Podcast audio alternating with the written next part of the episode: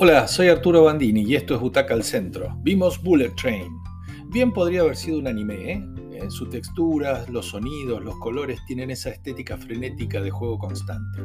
Digamos que vamos a ver una película filmada casi en su totalidad con ayuda del croma. Pasa buena parte del relato adentro de un tren bala en un recorrido que va desde Tokio a Kioto.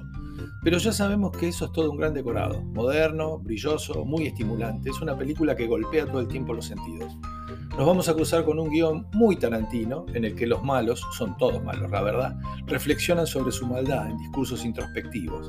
La sangre a montones en cada escena de violencia, y hay varias, y personajes muy bizarros.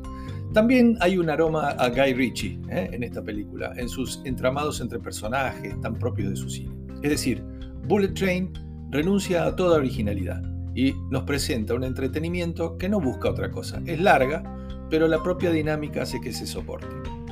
A ese tren bala entonces va a subir un asesino a sueldo, Brad Pitt, que es guiado por su mandante a través del teléfono. Después veremos que Sandra Bullock, tan irreconocible su cara que está bueno que usen la voz solamente. Brad reflexiona sobre su pasado, ya no quiere matar, ahora lo contratan para robar.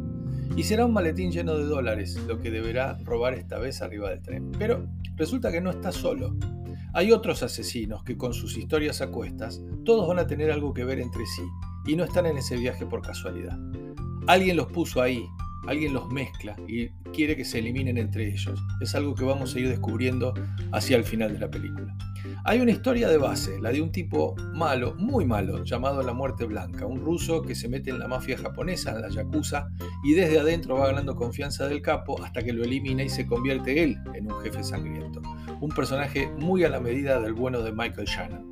Hay dos cameos excelentes de íconos de este tipo de cine que no vamos a revelar porque está bueno cuando sucede que ustedes lo vean. Y la aparición de Bad Bunny, por ejemplo, en La piel de lobo, un asesino mexicano muy pintoresco. Bueno, ¿quién se bajará vivo de ese tren? Esa es la gran pregunta. Es una historia divertida, exasperante de ratos, bien coreografiada y con toques de humor muy, muy para pasar el rato. Es una estética muy moderna con, eh, con, sorpresas todo el tiempo. Y hay una historia de base, que es una historia compleja. Eso es quizá lo que nos hace marear un poco, porque en definitiva eh, no nos interesa tanto por qué están ahí, sino las cosas que suceden arriba de ese tren. Bueno, es, es una película de esas para pasar el rato y se lo pasa bien. Digamos que para Butaca al Centro, Bullet Train, con un con un impecable Brad Pitt en, ese, en ese, nuevo rol que ha, descubierto de, de, antihéroe, digamos, es, es una película de seis butacas. Que la disfruten.